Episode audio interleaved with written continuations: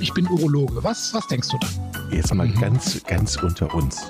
Wir müssen auch die Worte Penis und Hodensack in den Mund nehmen. Ja, ja. Und äh, das ist ja auch Sinn und Zweck äh, von so Veranstaltungen wie diesem Podcast, dass man das Ganze aus dieser Schmuddelecke so ein bisschen herausnimmt. Herzlich willkommen, Pinkelpause, Folge 72. Hallo Chris, hallo nach Aachen. Ja. Hallo Jochen.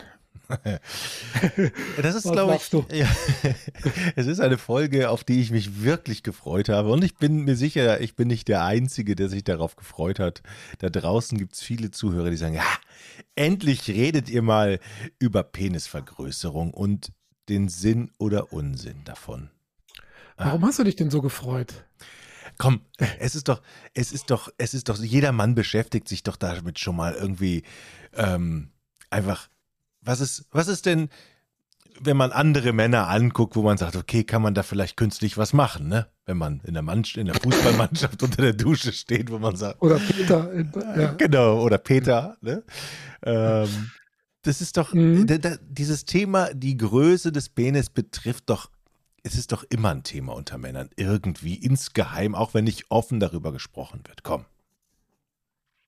Das stimmt. Ja das stimmt. Das ist auch irgendwie ein, so ein zunehmendes Thema, ist meine Empfindung. Also, ja.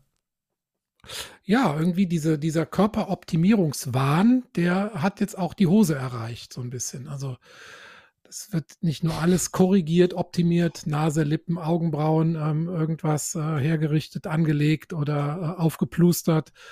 Das hat jetzt auch tatsächlich irgendwie den, den männlichen Genitaltrakt erreicht, das ist mein Empfinden. Jetzt habe ich gerade eine spontane Frage, die haue ich jetzt einfach mal so raus, wenn du sagst. Oh. Ähm, es hat auch die Hose erreicht, dass, dass man da was machen lässt und sich darüber über das Aussehen. Wird der eigentlich im, im Laufe des, wenn er 60, 70 Jahre, wird das faltig und kann man dann, mhm. glaubst du, dass es dann irgendwann auch Leute gibt, die sagen, können sie da nicht mal, ich meine, im Gesicht lässt man sich auch die Falten wegmachen. Mhm. Du meinst jetzt speziell Falten oder die Größe? Nee, jetzt tatsächlich, weil es mir gerade spontan eingefallen ist, so, wenn es faltig wird, ist das auch. Ja, faltig, faltig wird ja eher der Sack. Ne? Da gibt es ja den, meinen bekannten Spruch, ja. den habe ich auch schon oft genug jetzt hier in der Pinkelpause gebracht, den bringe ich jetzt nicht nochmal. Aber der Penis selber, ähm, okay. der, ja, gut, die Haut, die, sagen wir mal so, es gibt das Verhältnis zwischen Haut und Schwellkörper verschiebt sich vielleicht zugunsten der Haut okay. Wenn du weißt, was ich meine. Ja, ja, ja, okay, verstehe, verstehe, alles klar. Okay, dann ja, lass uns ja. mal über, über, den, ja, über den, über die, über die, über den Trend der Vergrößerung ja. sprechen.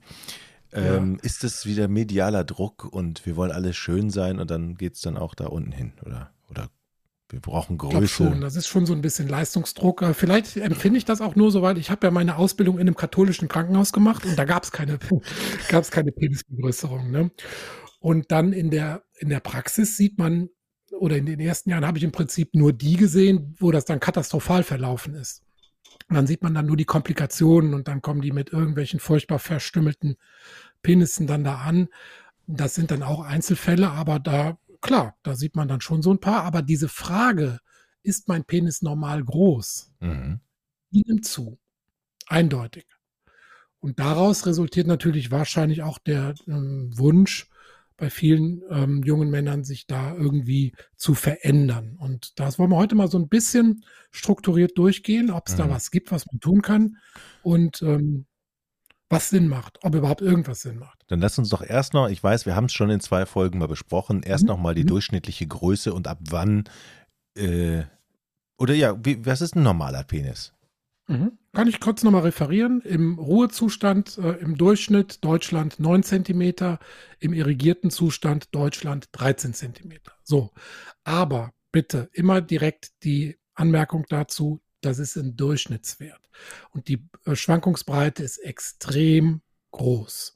Und ähm, das, ein Mik Mikropenis, also von einem zu kleinen Penis, wirklich einem funktionell organisch zu kleinen Penis, spricht man erst, wenn er bei Erektion kleiner als sieben Zentimeter ist. Mhm. Ja, also wenn er praktisch jemand, der bei, im irrigierten Zustand praktisch kleiner als der Durchschnitt der nicht irrigierten Penisse. Ja. Und dann wird es auch tatsächlich erst zu einem funktionellen Problem. Alle anderen Sachen sind praktisch wie bei allen menschlichen Merkmalen innerhalb der Schwankungsbreite als normal anzusehen. Das Problem ist ein psychologisches. Niemand will unterhalb des Durchschnitts sein. Ja. Und wenn sich natürlich jetzt alle den Penis vergrößern lassen, dann wird der Durchschnitt größer. So ist das. Oh Gott, wir, wir bewegen uns in einer Spirale der langen Penisse. So ist das. Wenn wir mal in die Zukunft blicken. Dann treten wir alle auf unsere Penisspitze in Zukunft beim Spazieren. Oh Gott. Das heißt, oh Gott, oh Gott, das macht mir ein bisschen Angst. Wie mhm. misst man nochmal von wo bis wo, wenn jetzt jemand sagt, okay, ich gucke mal eben, ob ich normal bin oder eben nicht oder, mhm. oder zu klein mhm. oder Genau, da verweisen wir mal auf unsere Kondomfolge. Ich weiß jetzt nicht mehr genau, welche ja, das war. Findet man einfach, glaube ich. Mhm. Hm, genau. Ähm, Gib Gummi heißt die Folge. Da wird ja auch nochmal besprochen, wie man den Penis misst im irrigierten Zustand. Am besten mit so einem Maßband, was man von der Penisspitze, vom Haaransatz, praktisch von der Schambehaarung im irrigierten Zustand bis vorne zur Spitze anlegt. Ein, ein flexibles Band, was man dann an einem, an einem festen äh, Maßband ähm, dann wiederum abliest. Das ist relativ einfach. Mhm. Ja. Und ja, und dann weiß man seine Penislänge, äh, aber die muss man gar nicht wissen. weil, mhm. ja. ne, weil es keine Bedeutung hat. Man würde niemals einen subjektiv zu kleinen, aber funktionierenden Penis jemandem empfehlen, den irgendwie operativ, mechanisch, medikamentös oder sonst wie, wenn es irgendwas Vernünftiges gäbe, ähm, zu behandeln, weil es ist einfach eine Schwankungsbreite innerhalb des Normalbereiches. Und deshalb ist auch all das, was wir jetzt heute hier besprechen, natürlich ähm, plastisch, chirurgisch, kosmetisch und somit Selbstzahlerleistung. Das ist nichts, was in irgendeiner Weise die Kasse bezahlt. Natürlich gibt es äh, Erkrankungen, wo ein Penisaufbau Sinn macht. Das ist aber, sag, sagen wir mal, nach Amputation bei Krebsoperationen, bei Traumaunfällen oder bei transsexuellen äh, Umwandlungsoperationen, Frau zu Mann. Da werden solche ähm, Phalloplastien, also ähm, Aufbauoperationen, werden dann nach entsprechender Begutachtung von den Kassen bezahlt. Und das ist auch richtig so. Mhm. Ähm, aber jetzt dieses subjektive Empfinden, mein Penis ist zu klein und ich möchte den vergrößern lassen, ist keine Kassenleistung. Mir fallen jetzt erstmal spontan nur zwei Gründe ein, warum man sich dann mit dem Gedanken herumschlägt, das machen zu lassen. Erstmal kann ich mir vorstellen, dass dann einige sagen, okay, wenn man ja, wenn man in einer, in einer, in einer, in einer Fußballmannschaft oder irgendwo in einer Mannschaft in der Dusche steht und, und, und ja. es wird darüber gelacht, weil der wirklich der Kleinste aus der Gruppe ist, zum Beispiel. Das hat man ein psychisches Problem. Oder eben, wenn es nicht, beim, beim Sex nicht klappt, weil der zu klein ist.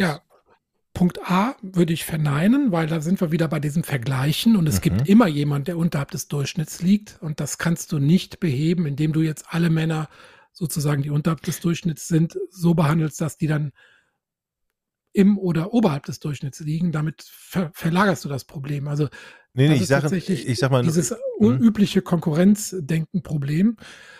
Ich glaube hm. nur, dass die Männer, dass es Männer gibt, die sich Gedanken aus den zwei Gründen machen. Also ja, ich, glaub, ich, glaube, es gibt halt Patienten, die, die sagen, okay, mir ist das zu peinlich, können wir da was ja. machen? Und das, dass sie dann, ja. ob das Sinn, Sinn ist oder sinnhaft ist oder nicht, lasse ich mir dahingestellt. Ne? Aber die Erfahrungen bei mir sind Leute, die in die Praxis kommen und fragen, ist mein Penis zu klein? Der ist nie zu klein. Okay. Ja? Also das ist tatsächlich wirklich ein subjektives Empfinden. Das ist wie mhm. ähm, hübsche Frauen, die sich durch Schönheitsoperationen vermeintlich noch hübscher machen lassen wollen, was aber oft nach hinten losgeht. Mhm. Ähm, und so ähnlich ist das auch. Es gibt Patienten, wo das funktionelles Problem, ne, wo du gerade sagst, Problem beim Sex, das ist aber wirklich, wirklich, wirklich selten. Ne? Und dann wäre das auch eine Sache, die man medizinisch be handeln und über die Krankenkasse darstellen könnte, wenn das entsprechend gut, gutachterlich dokumentiert ist. Wie mache ich den größer? Gibt es. Das ist aber jetzt eine sehr unvermittelte Frage.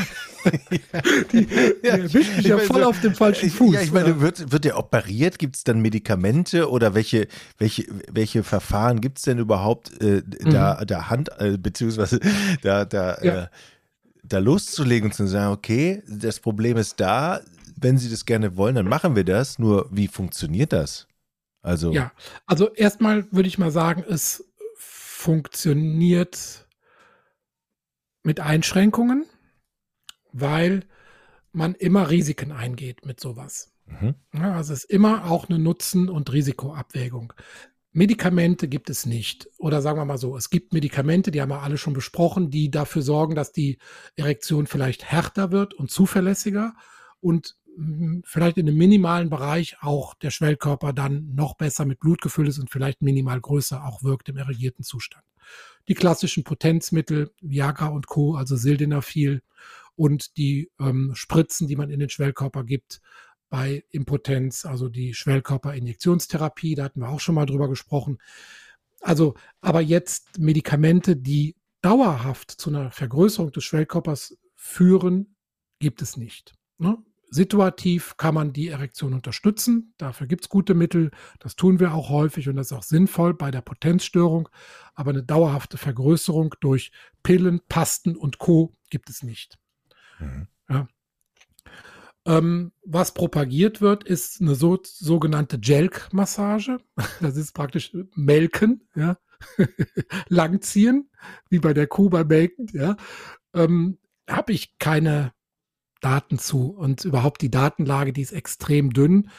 Die Leute, die das anbieten, Penisvergrößerungen, mhm. ges äh, als Geschäftsmodell, die sagen natürlich, es funktioniert. Die Datenlage dazu ist eher dünn. Und es ist natürlich ein relativ teures Geschäft. Also wenn wir gleich zu den operativen Verfahren kommen, die kosten auch ein bisschen Geld. Ne? Wobei das jetzt vom operativen Aufwand gar, gar nicht so was Großes ist. Ne? Also mhm. Ich, ich rate tendenziell immer eher ab. Aber wir müssen uns damit auseinandersetzen, weil das ja immer mehr gemacht wird. Ne? Was also zum Beispiel funktioniert, das kennt man ja zum Beispiel aus ähm, von bestimmten ähm, Volksstämmen, wo also das üblich ist, dass man den Penis durch Anhängen von Gewichten vergrößert. Da gibt es in Asien und Afrika gibt es ähm, solche Methoden, wo das auch tatsächlich äh, sozusagen völkerkundlich äh, nachgewiesen ist. Oh, ich kann mich an Videos erinnern, mit die dann wirklich Gewichte heben mit ja. ihrem Penis. Hatte ich dir mal was geschickt auch. Da hatten wir auch mal irgendwie den, den Weltmeister im, im äh, Penisgewicht heben. Mit 120 Kilo oder du so. Du hast mir das geschickt, okay.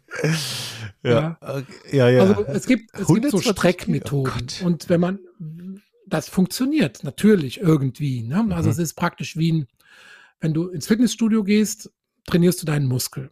Das macht erstmal, wenn du den Muskel beanspruchst, wird er an einem gewissen Punkt überbeansprucht. Dann gibt es so kleine Risse und das wird vom Körper repariert. Und dadurch irgendwie wächst auch der Muskel.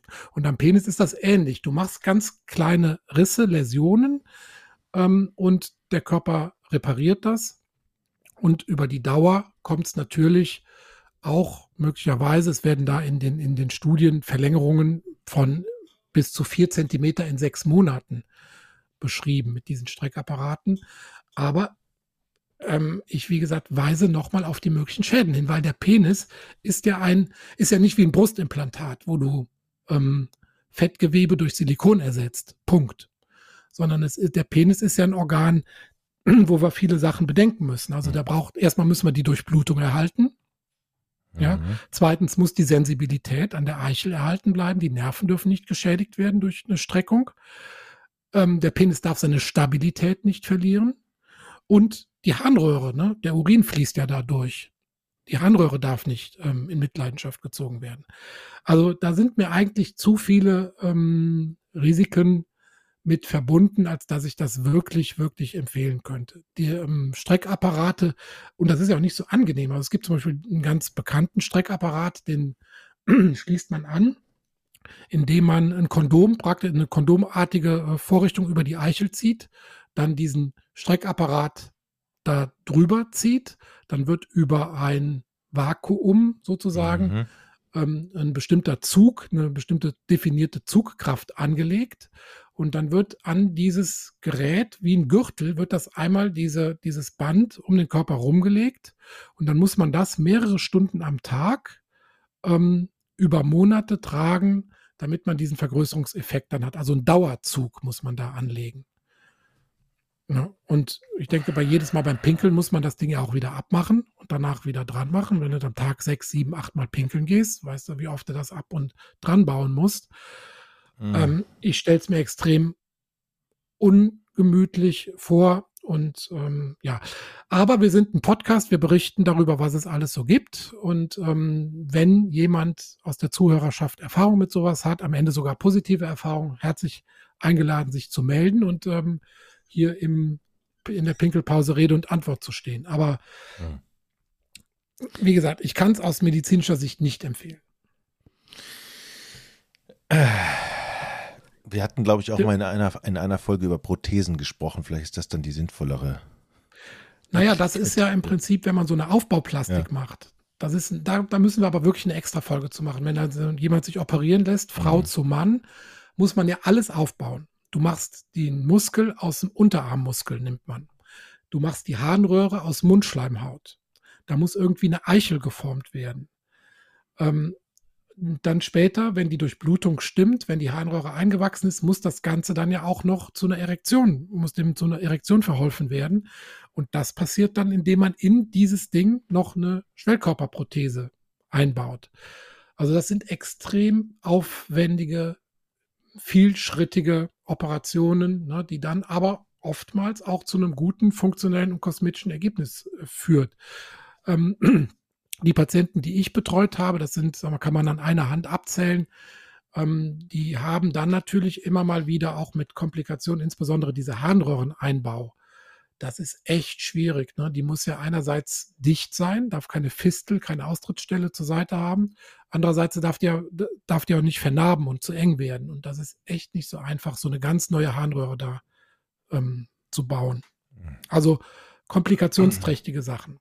Das ist aber nicht die klassische Penisvergrößerungs-OP, sondern die ähm, Penisverlängerung, die generell angeboten wird, die ist meistens nur die Durchtrennung eines Haltebandes an der Peniswurzel. Also der Penis hat so ein, wir nennen das dorsales Halteband, was den Penis am, am Schambein fixiert. Und das zieht den aber so ein bisschen, das geht relativ weit hoch ans Schambein, diese, dieses Band, und zieht den Penis dadurch so ein bisschen nach oben innen. Wenn man dieses Band durchtrennt, früher hat man das nur durchtrennt, dann verliert er aber an Stabilität und dann knickt er einfach beim Geschlechtsverkehr weg. Wenn man das Band sozusagen anders positioniert, also oder verlängert oder an einer anderen Stelle wieder festnäht, dann kann man den Penis so ein bisschen aus dem Schambereich, aus dem Fettgewebe so ein bisschen rausholen. Und dann kommt es optisch tatsächlich zu einer Vergrößerung des Penis. Und ich sage jetzt mal so, wenn man das ordentlich operiert und das Band wieder gut herstellt, sei es drum, dann ist das wahrscheinlich optisch ein, ein guter Effekt, ohne ein großes Risiko. Aber es ist trotzdem nicht zielführend, denke ich, weil ähm, du machst einen, gehst ein Risiko ein, was nicht sein muss. Nur ein Halteband zu durchtrennen, was ja auch sein, das hat der Körper ja aus irgendeinem Grund dahin gemacht. Ähm, mhm. ja. Ich komme nochmal vielleicht ein bisschen zurück, wie, wie wichtig ist denn dann die Länge und der Umfang äh, äh überhaupt? Also ähm, ja, ist nicht, nicht, nicht entscheidend. Ja. Ne? Ähm, also bei diesen operativen Verfahren wird dann oft der Umfang auch noch mit so einer Unterspritzung, ähm, wo also entweder meistens körpereigenes Fett, was so speziell gereinigt wird, damit es nicht so schnell wieder abgebaut wird, wird dann noch so Fett unter die Haut gespritzt, damit der insgesamt voluminöser aussieht. Früher hat man das mit zum Beispiel mit Paraffin gemacht oder mit Silikon. Furchtbar. Furchtbar. Also vorwiegend im Ostblock gibt es solche Zentren, die das machen. Also ich habe Patienten gesehen, die wirklich mit, äh, mit entzündeten, knotig veränderten äh, Penissen dann zurückkamen, wo dann sogenannte Paraffinome, also entzündete Paraffinknoten unter der Haut, dann den Penis wirklich übelst verändert haben. Also diese Unterspritzung zur Verdickung des Penis eigentlich auch nicht zu empfehlen. Ähm, dieses Fettgewebe, das körpereigene, was man so zum Beispiel am Oberschenkel entnimmt, dann reinigt und unter den Penis spritzt, okay, das wird nicht abgestoßen, das macht keine solchen schweren ähm, Vernarbungen, Entzündungen. Das verteilt sich so ein bisschen homogener als das Paraffin. Aber ich weiß nicht. Ich stehe dem irgendwie skeptisch gegenüber. Hast du denn einen Rat, wenn jemand sagt, okay, meiner ist vielleicht zu kurz? Oder ich empfinde das so? Ja, der Rat ist eher im Prinzip das, das, was wir schon immer hier besprochen, gesund leben, gesund ernähren, viel Sport machen, regelmäßig Sex haben, mit offenes Gespräch mit der Partnerin oder dem Partner darüber, ähm, sicherlich gilt auch use it or lose it, also ne, ein Penis, der äh, häufiger benutzt wird, ein Schwellkörper bleibt sicherlich besser in Form als einer, der nicht benutzt wird und dann atrophiert, also verkümmert. Ähm, ja, und halt im Prinzip die innere Einstellung dazu, dazu ändern. Ja. Also wenn es gar wirklich ganz große psychische Belastung ist und derjenige sich nicht einer, einer psychologischen Beratung öffnet, dann kann man eventuell mal so einen Streckapparat probieren. Wenn man das ganz vorsichtig macht, sind die Schäden möglicherweise überschaubar. Man setzt die ja auch zum Beispiel ein bei Verkrümmungen. Es gibt ja, äh, hat man auch mal eine Folge, der Krummsäbel, ne? Ähm, wo, wo der Penis durch eine Vernarbung zu einer Seite oder nach oben oder unten gezogen wird. Sowas kann man durch Streckapparate schon versuchen zu begradigen. Mhm. Ne? Aber Glaubst ja. du, dass, letzte Frage, glaubst du, dass es einige gibt, die selbst Hand anlegen und es versuchen, so wie in dem Video, ja. was du mir geschickt hast? Ja, also es gibt ja diese Jelk, also Melktechnik, ne? mhm. ne? also dass man einfach durch Massage und Zug das macht. Ne? Und ansonsten greift man halt auf die gängigen verfügbaren mechanischen Hilfen zurück. Penisstreckapparate, Gewichte, Pumpen, was man halt da alles so anbringen kann. Ja. Mhm. Also, wie gesagt, nochmal mein Aufruf an die Hörerschaft. Wer da positive Erfahrungen hat, gerne melden. Ähm, dann reden wir da nochmal drüber. Ansonsten bleibt meine Botschaft, so wie mehrfach gesagt, jetzt einfach so bestehen. Okay, hm. Chris. Vielen Dank für die Infos. Ja, hast du noch Fragen, Jochen? Ich bin, ich bin gerade, ich, ich, habe, ich habe gerade Bilder vor mir, die muss ich erstmal loswerden wieder. Einen schönen Namen für die Folge könntest du noch äh, erfinden. ja, ich überlege mir was. Aber dieses, dieser Streckapparat, macht mir Angst und diese Melkmethode hört sich besser an, als sie wahrscheinlich ist. Mhm. Diese Massage, das, die hört sich wirklich ja. super an. Aber ich kann ja, mir, dann bleib doch da mal dran. okay, dann bleib ich da mal okay. dran. Okay, das, jetzt, warum blendest du jetzt runter dein Monitor? Ich muss, den, okay. ich, ich, muss den Knopf finden, und zwar diesen hier. Tschüss. Uh, ciao. Ich bin Urologe. Was, was denkst du da? Jetzt mal mhm. ganz, ganz unter uns. Wir müssen auch die Worte Penis und Hodensack in den Mund nehmen. Ja, ja. Und äh, das ist ja auch Sinn und Zweck äh, von so Veranstaltungen wie diesem Podcast, dass man das Ganze aus dieser Schmuddelecke so ein bisschen herausnimmt.